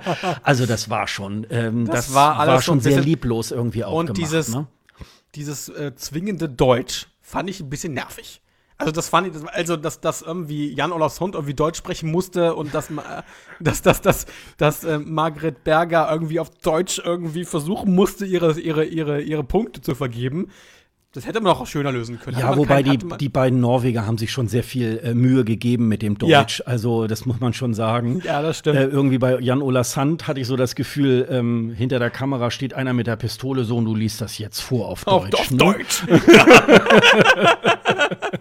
also irgendwie, ich finde ihn ja immer ganz drollig, weil er ja eigentlich immer so einen Charme einer, einer Büroklammer irgendwie halt hat. Aber er ist immer, er ist, äh, er ist immer, ich finde ihn immer ganz drollig irgendwie auf seine Art irgendwie und, und äh, und Margret Berger hat das halt, ja, das ist, äh, das ist eben halt so im deutschen Fernsehen auch nicht so geübt, ne? Wenn dann einer auf einmal auf Englisch irgendwie halt dann irgendwie ja. spricht und so, ähm, äh, da muss immer gleich alles hätte dann übersetzt da nicht, werden und so weiter. Hätte man dann nicht einen Übersetzer irgendwie haben ja, können der auf das Englisch sicher, übersetzt? Auf, also es wäre jetzt nie, keine große Sache gewesen, da so ein äh, Simultandolmetscher äh, für beide irgendwie äh, zu benutzen. Wenn es die gleiche Stimme ist, ist es auch egal. Also die also internationalen Juries hatten ja auch irgendwie alle Knöpfe im Ohr. Insofern hätte man ja die Rückkopplung dann auch äh, zum äh, Fernsehpublikum machen können. Ja. Also ähm, gut, man hat, glaube ich, aus dieser Runde eben halt auch dann mit Margret Berger, ich glaube, diejenige, glaube ich, da gezogen, die die beste Platzierung mal beim, bei einem ESC auch äh, genommen hat. Ich finde die ja eigentlich auch ganz niedlich irgendwie, hat auch einen tollen Song damals 2013 für Norwegen irgendwie da auch gehabt. Dieses äh, in diesem engen Kleid und dieses, mhm. ähm, also diese, die, also das war schon, das war schon irgendwie ein sehr, sehr cooler Song. Ähm, äh, und da hat man dann eben halt diejenige genommen, die da auch die beste Platzierung irgendwie halt hatte. Also ähm, das ähm, war schon, aber ich hätte das räumlich noch ein bisschen mehr getrennt und ähm, ich hätte auch äh, gedacht, es werden mehr Einzelinterviews auch mit äh, einigen äh, Mitgliedern des Panels auch noch irgendwie so. Wer ja. bist du denn eigentlich? Und also man konnte nur anhand dessen, weil man die Leute da sah, noch, äh, es gab nur diese Anke Giffhorn, die da eben halt da äh, die Ist die nicht die Diplomsprecherin oder sowas? Ist, war die nicht irgendwie die Diplomsprecherin oder sowas? Die hat doch irgendwie was ähm irgendwas auch mit, mit Sprache gemacht. Ich habe das irgendwie nicht ganz verstanden. Also man hat sie, glaube ich, genommen, weil im Vorfeld war das wohl so, die war in Thailand irgendwie im Urlaub und hat dann diese Reise wohl irgendwie unterbrochen, um dann wohl, ähm, ich weiß nicht, wo sie hingefahren ist, nach Hannover oder Hamburg, irgendwie zu diesem ersten Panel-Treffen. Mhm. Und da hat es dem NDR wohl so gut gefallen, dass sie sie dann wohl gesprochen haben. Aber die hat das auch sehr gut gemacht, ja, muss man richtig? gleich mal. Also sie hat es äh, mitunter besser gemacht als so manchen, ähm, äh, als so manche von den Moderatoren. Ja. Also ähm, insofern, aber ich hätte mir da noch mehr Interaktion auch mit der Jury ja. irgendwie. Also da hätte ich, ich habe so gedacht, ja, und dann läuft. Also ich habe gedacht, wirklich, die Arbeitsteilung ist die, äh, Linda Zawake steht auf der Bühne, sagt alles an und Elton macht so ein bisschen, ha, ich bin so immer noch der äh, jung gebliebene Praktikant und bin so ein bisschen lustig und so weiter. Das war ja dann leider auch ja. noch nicht mal. Also, ähm, das hat leider auch alles nicht geklappt. Also ähm, da hätte man, dadurch, dass das so kompliziert ist mit diesem Verfahren, äh, hätte ich das für den normalen Zuschauer noch wesentlich mehr aufgedröselt. Ja. Und dann meinetwegen eine halbe Stunde länger wäre dann auch egal gewesen, aber man hätte wirklich mal Zeit gehabt, um dieses, äh, dieses ähm, äh, Panel und, den, und die internationale Juries da eben halt vorzustellen. Ne? Vielleicht ein bis zwei äh, äh Schnelldurchlaufe weniger Das hätte, auch, hätte wahrscheinlich ja. auch das auch gebracht. Ja. Und äh, Z. Tobi schreibt übrigens gerade, Frankreich hatte bei ihren Spokespersons, das haben meine so einzelne, einzelne, einzelne Länder, die auch äh, Punkte vergeben haben, die hatten ähm, einen Übersetzer. Bei allen mhm. Sendungen. Was ich auch ziemlich gut fand, dass, was ich für, für mich als Zuschauer, der, der nicht so französisch mächtig ist, äh, auch gerne auf Englisch gehört hätte, aber gut. Ähm, aber es war eine stimmigere Sendung als das, was wir, was wir bei, bei, den, bei den Deutschen heute, äh, beziehungsweise am Donnerstag gesehen haben. Von ja, und es bedarf, wenn man mal Frankreich sich anguckt, es bedarf gar nicht so vieler Korrekturen, sondern ähm, in Frankreich hat man das habe ich gelesen irgendwie, es gibt wohl irgendwie so eine Art Liste, äh, wo professionelle Komponisten registriert sein müssen, sowas wie die GEMA mhm. oder keine Ahnung. Und nur diese Komponisten konnten sich auch bewerben für den französischen Vorentscheid. Ja. Also da hat man dann schon gleich auch eine gewisse äh, Qualität auch der Songs irgendwie auch gehabt. Und man hatte auch da in, diesem, in dieser Dreier-Jury ähm, hatte man auch ähm, keine doofen Leuten, äh, Leute nee. dabei. Da war ja dieser Amir, äh, der hat sich dann mal abgewechselt mit der Alma, äh, die letztes Jahr für Frankreich irgendwie angetreten war. Und ähm, ja, und das war, also, und, und es da war, ich würde mal sagen, das war, das war ja mit, mit so zwei Semifinals und einem Finale. Ähm, da war wirklich die Hälfte, äh, war wirklich gute Songs dabei und ja. äh, da konnte sich auch ein bisschen was entwickeln und das war auch alles, äh, das war eigentlich eine feine Sache ähm, äh, und da fragt man sich, warum kriegt das irgendwie das deutsche Fernsehen nicht hin, ne? Obwohl wir es eigentlich besser wissen müssen. Also wir haben doch Sendungen im Fernsehen, auch im deutschen Fernsehen, die sehr, sehr gut produziert sind. Mhm deswegen frage ich mich halt auch, warum man das nicht hinbekommt. Also ich glaube, weil eigentlich sind wir, können wir das. Mhm. Wir können das, aber wir machen es nicht.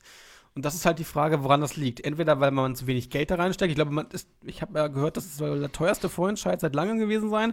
Durch das ganze. Durch das Panel, glaube ich, ne? Ja, durch die so, ja, äh, genau. Simon Kucher, die da diese, diese Panel-Leute da ausgesucht haben nach mathematischen.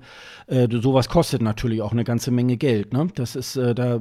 Und das merkt man dann, das ist eben halt nicht in die Show und in die Moderatoren irgendwie gegangen, ne? Das ist halt leider. Ja. Also es ist, äh, ich glaube, es ist da leider an diesem Anspruch leider dann auch irgendwo so ein bisschen stehen geblieben. Spätestens mhm. als es dann um die Organisation der, der, äh, der Sendung irgendwie ging, äh, war wohl irgendwie scheinbar wirklich kein Geld mehr da und man hat es dann wirklich äh, so äh, minimal, also ich glaube, so lieblos war es tatsächlich in den letzten Jahren nicht mehr. Also nee. ähm, es war wirklich leider äh, lieblos. Das ähm, das machte auch wirklich, also ähm, macht auch keinen Spaß ja. gemacht, das anzugucken. Also mhm. ich hatte auch echt Probleme, was machen die denn da jetzt? Warum wird das so durchgepeitscht? Mhm. Warum, warum werden die Künstler so durchgepeitscht? Man hätte, man hätte das irgendwie vernünftiger. Also, das, da macht selbst, also ich, ich bin jetzt, äh, äh, viele wollen ja immer, dass es ein Melodiefestival auch in Deutschland gibt. Das funktioniert bei uns nicht, das sage ich gleich, äh, weil wir eine komplett andere Mentalität, was Musik angeht, haben. Aber äh, von der Art und Weise, wie sie es produzieren, also ich, ich, möchte hier kein Melodiefestival in Deutschland, aber von der Art und Weise, wie sie es aufbauen, wie sie es, wie sie es äh, machen, auch mit diesen kurzen Einspielern, bevor sie sehr kurzen Einspieler, geht, geht immer so 1,30 oder so, ne? Da geht, länger ist der nicht. Und diese Künstler kurz vorstellen und dann den Song ähm, ähm, performen und auch das, das Opening ist halt immer, immer, immer irgendwie eine Bereicherung für, weil der Moderator auch so ein bisschen sich so nicht, nicht so wirklich ernst nimmt mhm. beim, beim Melodiefestival, finde ich das von der, von der Aufmachung viel, viel stimmiger. Und es macht halt auch Spaß, das anzugucken, weil es einfach nicht so, auch wenn du die Sprache nicht sprichst, ähm, das hat, macht irgendwie Spaß. Du wirst unterhalten dabei, auch wenn du nicht Deutsch oder Schwedisch oder wie auch immer äh, kannst. Ja, das, das, ist natürlich, ähm, A, es ist natürlich sehr gewachsen, aber was natürlich ja. in Schweden so ist, auch gerade im technischen Bereich, da wird eigentlich auch immer das Neueste vom Neuesten, wird da auch irgendwie verbraten. Genau. Und wird da eben halt auch ähm, dann auch gleich mitgenutzt. Also ähm, die Leuten schon mal äh, sieben, acht äh, oder noch länger Wochen vorher diesen ESC irgendwie halt ein. Also das ist wirklich auf einem ganz hohen Niveau. In diesem Jahr sind da wirklich so ein bisschen, ähm, die, die Songs bleiben so ein bisschen in den Erwartungen irgendwie halt zurück. Aber trotzdem, wenn man dann auch so die einzelnen Openings der einzelnen Shows irgendwie auch so sieht und ich glaube, wer da Moderator sein darf für diese äh, Melodiefestivalen, der muss auch vorher wahrscheinlich ähm, einem ganz heftigen äh, Casting auch äh, sich da ja. unterziehen, damit er das wirklich auch sein darf. Und ähm, also da wird sehr viel ähm, da auch reingesteckt ähm, und es zahlt sich, glaube ich, dann tatsächlich auch irgendwie wieder dann auch aus, weil äh, wirklich so wie ähnlich äh, hier in Deutschland, wenn, wenn äh, Deutschland bei der WM irgendwie, bei der Fußball-WM irgendwie mitspielt, da guckt sich ganz Schweden irgendwie wahrscheinlich sogar selbst das Königshaus, guckt sich Melodiefestivalen irgendwie ja, halt an. Genau. Und das ist natürlich, das kann man zumindest, finde ich, nach Deutschland so ein bisschen tragen, indem man versucht, da diese Euphorie irgendwie auch zu transportieren. Aber es gibt natürlich ganz viele Hindernisse. Zum einen ist, äh, ist sich da die ARD selber untereinander nicht grün. Also ob es genau. nun darum ging, irgendwie, ich habe jetzt nur durch Zufall, weil ich jetzt ähm, seit einiger Zeit ähm, Welle Nord öfter des, des Öfteren höre, haben sie natürlich über Michael Schulte auch eine ganze Menge immer erzählt, weil der nun ja ehemals aus Dollerup und so weiter, das ist unser Mann aus Norddeutschland, dann haben sie dann immer so einen gewissen Bezug. Aber ob das wirklich in allen ARD-Sendern wirklich dann auch so ich läuft, ähm, das ist halt äh, letztes Jahr bei Levina ähm, da war es dann auch so gespielt, am, am, ähm, am Samstagmorgen, äh, da haben sie es angeteasert. So heute äh, tritt ja Levina für uns an, noch nicht mal ausgespielt und wo man dann so dachte, na ja, ähm, das fällt mir in dem Zusammenhang auch noch irgendwie ein, ähm, ob das jetzt nun von Livina kam oder äh, ob die ARD das gleich von vornherein so abgeblockt hat. Ich hätte mir eigentlich gewünscht, dass die ähm, vorige Siegerin äh, an den neuen Sieger irgendwas übergibt, ob nun Pokal oder so. Ich hätte mir da irgendwie Levina eigentlich auch noch mal irgendwie vorgestellt, die vielleicht irgendwie noch mal einen ja, neuen klar. Song äh, äh, äh, performt oder so. Aber es wird ja. dann immer der Vorjahressieger oder die Sieger davor, die werden dann einfach wie so eine heiße Kartoffel irgendwie auch scheinbar fallen gelassen, was ich irgendwie auch wirklich ein bisschen schade finde, irgendwie ähm, so unter dem Motto, naja gut, hat es ja nicht gebracht, ist ja nur Vorletzte geworden, also dann brauchen wir sie auch nicht mehr auftreten zu lassen. Sie scheint ja im Moment gerade ähm, äh, an Songs irgendwie zu arbeiten. Sein. Ähm, aber äh, vielleicht noch nicht fertig oder so. Aber das hätte ich mir natürlich noch sehr gewünscht, dass Livina da irgendwie auch noch mal zu sehen war. Ja, aber auch Ann-Sophie zum Beispiel ist gerade wieder ähm, aktiv und schreibt Songs. Ist irgendwie hat sich auch total äh, äußerlich verändert, irgendwie habe ich gesehen. Mhm. Von daher, also es, man hätte ihr zumindest irgendwie die Möglichkeit geben können, sich da noch mal zu präsentieren. Ja. Das definitiv. Ja. Also das ja. äh, sieht man auch in anderen Ländern, ne? Also wenn die manchmal, äh, selbst wenn die im Semifinale äh, hängen geblieben sind oder so, im nächsten ja. Jahr sind die immer irgendwo in der Jury oder sind da oder treten noch mal mit einem mit einem Song auf oder übergeben genau. dann sowas wie einen Pokal oder so an den neuen Sieger oder so, damit man dann so ein bisschen diesen roten Faden irgendwie das macht man in Jahre Dänemark zum Beispiel. Ja. In Dänemark macht man ja. das, ne? Da macht man das. Da, da gibt es immer einen Pokal am Schluss. Äh, ich muss sagen, da, da hat mich auch die, die dänische Vorentscheidung ein bisschen ähm, besser gefallen. Es war ja eine Riesenhalle, die machen das ja immer in, in, in, in Kopenhagen in so einer großen Halle oder so, ne, glaube ich. Nee, das war woanders. Ich, war das woanders? Ja. Ist war, auch egal, wo ich, es war. Ich meine in Aalburg oder so, aber nicht in Ja, aber auf alle Fälle, mhm. auf alle Fälle eine Riesenhalle. Gut, die Bühne, die finde ich ein bisschen, hm, äh, mhm. aber, weil die hatten schon bessere Bühnen. Weil die Dänen können ja irgendwie, ich weiß nicht warum, aber sie können Bühnen bauen bis zum geht nicht mehr. Das hat man ja in Kopenhagen. Naja, Dänen sind ja, sind ja auch Design-Weltmeister, ne? Ja, Und, ne, äh, sowas genau. können sie dann, ne? Das stimmt. Ja, genau. Mhm.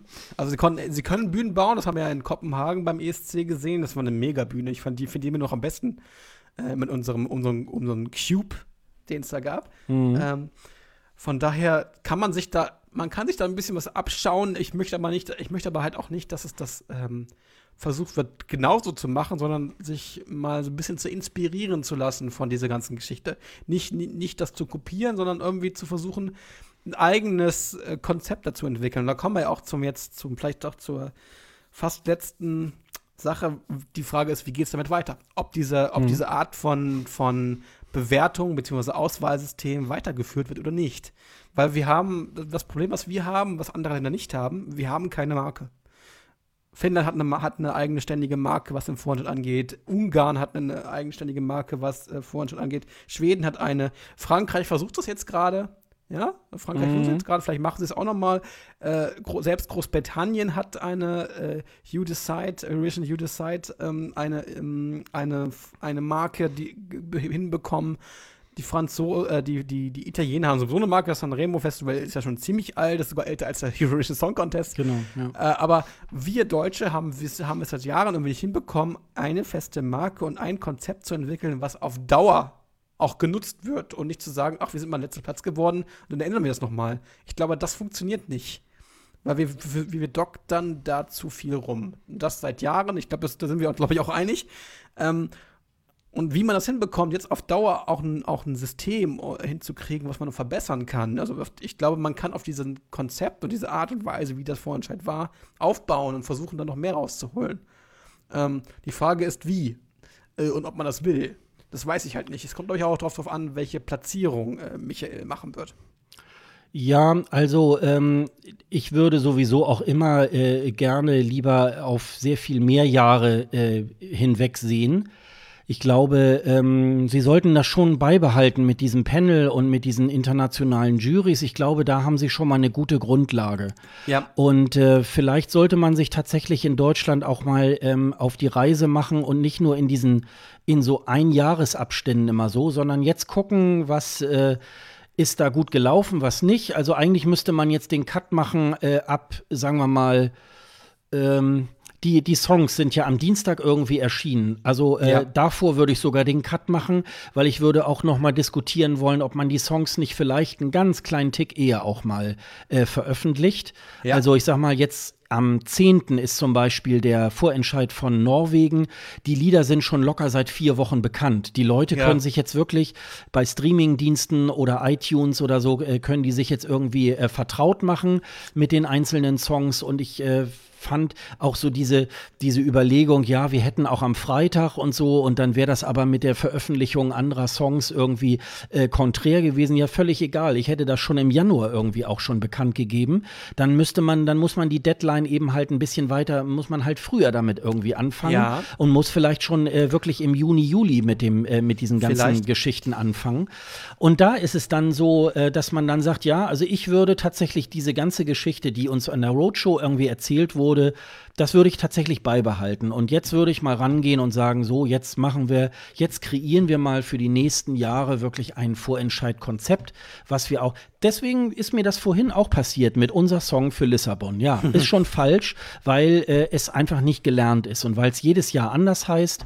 Und ähm, ich glaube, ähm, da wartet noch sehr viel Arbeit auf den NDR ja. und die ARD, aber ich glaube, das wird sich lohnen. Also ähm, man muss sich einfach langsam hinrobben, dass man dann wirklich in der Top Ten irgendwie auch stattfindet. Und ich glaube auch, dass dieses Songwriter-Camp, was, was sie hier hatten, das lief ja nur einen Tag, ich glaube auch, auch ausweiten muss. Ich glaube, ein Tag ist zu wenig. Ja. Ähm, das hat man, hat man auch so ein bisschen, man kann halt auch Songs nicht an einem Tag irgendwie zusammenbasteln. Nicht nur, kann man zwar, wie man ja hör, gehört hat, aber kann man nicht nur. Deswegen glaube ich, dass man da ein bisschen mehr, ein bisschen mehr Zeit braucht und die Suche schon, ich glaube, im September oder noch August schon stattfinden lassen sollte, wo man ein bisschen damit, um ein bisschen mehr Zeit zu haben. Ja?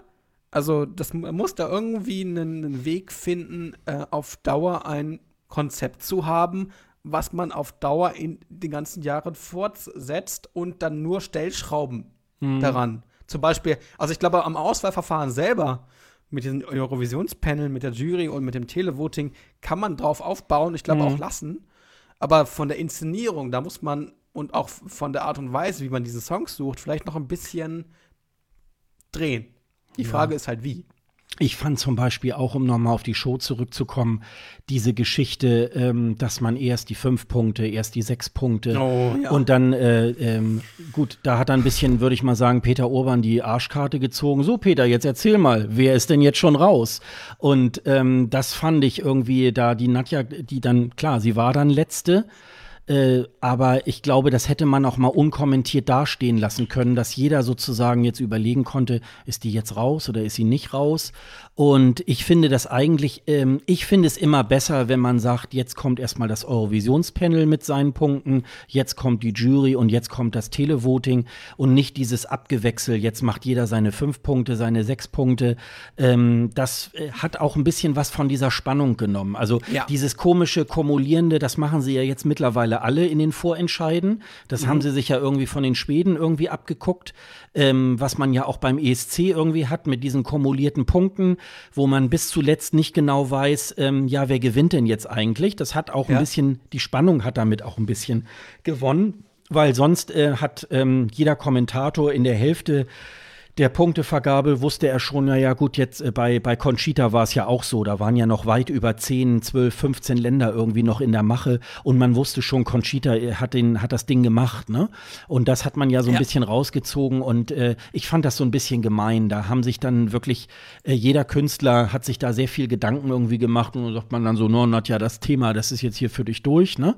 Also brauchst auch gar nicht mehr wiederkommen, so, ähm, das, äh, also das fand ich so ein bisschen, äh, das fand ich ein bisschen brutal brutal. Das äh, hat mir nicht so gut gefallen. Also ähm, am besten würde ich diese Show jetzt einmal so nehmen, in den Mülleimer schmeißen und nächste Woche und nochmal neu konzipieren. Ganz neu ja. konzipieren, ne? Genau, also, also von der von der Wertungssystem sollte man sich nochmal überlegen, ob man das nicht ähnlich wie beim ESC macht. Das fände ich, glaube ich, ähm, stimmiger. Vielleicht sollte man sich überlegen, äh, vielleicht weniger internationale äh, Jury-Leute zu nehmen. Das heißt, dass man die auch alle fragen kann. Mhm und das ist, dass sie sozusagen alle jeweils Punkte geben können.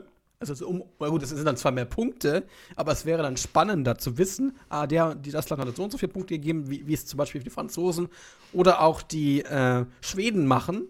Ja, die machen das ja mit, mit so Einzelbewertungen, dass man vielleicht halt nur zehn Leute, äh, zehn irgendwie Spokesper äh, zehn Spokesperson hat, anstatt nur einer.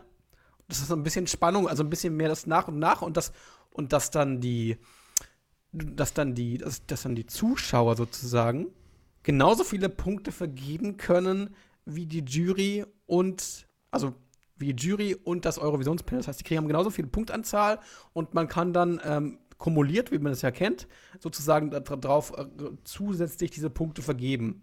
Mhm. Ja? Das ist, wäre doch viel, viel spannender, als ähm, wenn man wie wir es jetzt haben. Ja, wobei mit den 20 hat es natürlich dann ein gewisses Gewicht gegenüber dieser Hundertschaft da äh, vom ja. Eurovisionspanel. Ich glaube, das ist dann mehr so eine Aufgabe der Moderation, da auch tatsächlich noch mal so ein paar Leute rauszupicken irgendwie. Also da waren ja jetzt auch keine, keine doofen Leute dabei. Da waren irgendwie aus, ich glaube, Schweden, Island, äh, äh, Belgien waren, waren hier Leute ja. dabei. Also da waren wirklich sehr namhafte äh, Leute, die, die da im Team Kara Kovac war dabei zum Beispiel. Ja, genau. genau. Oder mhm. es war ein ähm, norwegischer ähm, oder, oder Margit Berger hatten wir ja so zum Beispiel. Mhm. Wir hatten zum Beispiel ja auch äh, Ruth Lorenzo dabei. Sascha Reimann, MC Ferris, ne? Ist mhm. es, äh, der auch als Deutscher dabei gewesen ist. Anka Lupes war Musikmanagerin zum Beispiel, Rafilias Kapis war Opernsängerin, Henrik Johansson war zum Beispiel ist Moderator und TV-Produzent. Äh, Mark DeLissa war Vocal Coach oder ist Vocal Coach. Also es waren schon gute Leute dabei, mhm. ja, die, ähm, oder Inja Perdasson, das ist eine Isländerin, mhm. äh, die äh, Isländer, äh, der aus der Songwriter oder Musikproduzent ist. Also es gab da ähm, gute Leute, aber man hätte das irgendwie auch ein bisschen besser verkaufen können. Ja, ja, das also ähm, und da hätte man mit diesem Fund auch wesentlich mehr wuchern können. Ja. Und ähm, ja, und vielleicht ist es auch äh, noch mal so ein Aufruf, äh, da tatsächlich wirklich noch mal drüber nachzudenken, selbst wenn man es in den dritten macht, irgendwie noch mal ähm, vorweg ein oder zwei solche Vorrunden irgendwie halt zu machen, um ja. noch mal genauer, äh, A, hätte man die Möglichkeit, noch mehr Künstler da ähm, eine Chance zu ja. geben genau. und das Ganze dann eben halt auch ein bisschen auf, äh, also vielfältiger zu machen. Also, ja. weil du vorhin sagtest, mit diesen, ähm, mit diesen Workshops, ich glaube, so ein Ein-Tag-Workshop kann man mit einem Künstler machen, der vielleicht schon so ein paar Jahre dabei ist. Der kann vielleicht auf dem Punkt von morgens bis abends und dann hat er abends auch ähm, gute Ergebnisse und, und hat da irgendwie dann was vor. Wer vielleicht gerade in vor zwei Wochen irgendwie eine Castingshow gewonnen hat und da jetzt gerade so reingeschmissen worden ist, der muss erstmal so sozusagen erstmal äh, wissen, was dieser Beruf des Musikers überhaupt bedeutet. Und äh, da brauchst du dann äh, für diesen Künstler eine ganz andere Betreuung. Und da brauchst du dann eher, dass die sich mal drei Wochen mit dem irgendwie halt beschäftigen und äh, ja. äh, für den da was äh, rausschlagen. Und das sind, glaube ich, ganz unterschiedliche Anforderungen. Also ich glaube, so, so, ein so ein Mix ähm, äh, wirklich auch aus etablierten Künstlern und auch meinetwegen irgendwie Casting-Künstlern oder so, da mögen einige einige Leute jetzt wieder die Köpfe zusammenschlagen, aber ich glaube, nur so kann man irgendwie ein, äh, eine bunte Palette von dem, was so in Deutschland an Musik irgendwie halt stattfindet, irgendwie darstellen. Ja. Und ähm, ich glaube, das ist halt, ähm, also da muss noch eine ganze Menge irgendwie halt auch passieren. Was ich natürlich jetzt noch so ein bisschen tragisch finde, ist, ähm, dass natürlich der NDR ja leider auch äh, oftmals mit dem Künstler nicht so viel anfängt. Also der schickt dann irgendjemand, äh, schickt dann den Gewinner irgendwie nach Georgien oder Armenien oder so dann wird noch mal irgendwie, äh, dann war er ja dann auch im NDR, äh, im ARD Morgenmagazin, dann wird er bei der NDR Talkshow eingeladen und dann ist erstmal lange gar nichts und es hält dann irgendwie so ein bisschen, äh, hängt ein bisschen davon ab von der eigenen Plattenfirma oder von ihm selber, was er da irgendwie halt so macht und ähm, da würde ich mir in Zukunft auch ein bisschen mehr Wumms irgendwie vom NDR wünschen, dass man da auch ein besseres ähm, PR-Konzept auch für den Künstler irgendwie auflegt und äh, auch wirklich zu ähm, ja, auch versucht, äh, bei relevanten Sendungen irgendwie einen Fuß in die Tür irgendwie auch zu bekommen, um mhm. sich da irgendwie auch darzustellen. Also ähm, das macht ja auch schon sehr viel aus. Und ähm, da ist, muss auch noch sehr viel nachgearbeitet werden. Tja, da sind wir mal gespannt, was jetzt dann am 13. oder 14. 13. Mai, ne?